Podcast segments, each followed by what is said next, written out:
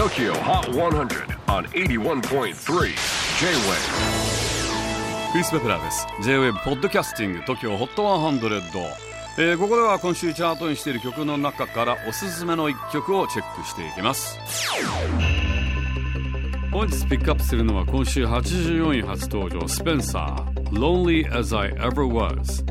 若干二十歳のニューアーティストスペンサージャマイカ系移民の母親とイギリスからの移民の父のもとに生まれニューヨークブルックリンを拠点に活動しています。本名はスペンサー・マイルス・アレン、えー、ミドルネームのマイルスはそうです。あのジャズの巨匠マイルス・デイビスにあやかって付けられました。ギターやトランペットなど複数の楽器をこなすマルチプレイヤーでもあり曲作りからプロデュースまで全部一人でこなしてしまいます。2016年あたりから自作の曲をサウンドクラウドにアップし始めたんですが当初はジャズ寄りのインスト曲が多かったんですけれどもやがてボーカル入りの曲をリリースするようになり注目を集め今月「Are You Down」と題したデビューアルバムをリリースします。ちなみにエリカ・バドゥーにも影響を受けたというスペンサー。エリカが97年にリリースした「NEXT Lifetime」という曲がありますが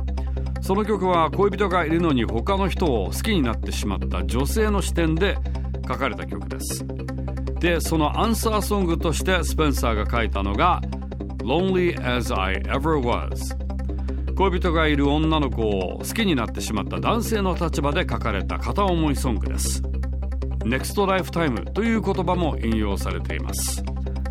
Number 84 on the latest countdown Spencer, Lonely as I Ever Was. J Wave Podcasting, Tokyo Hot 100.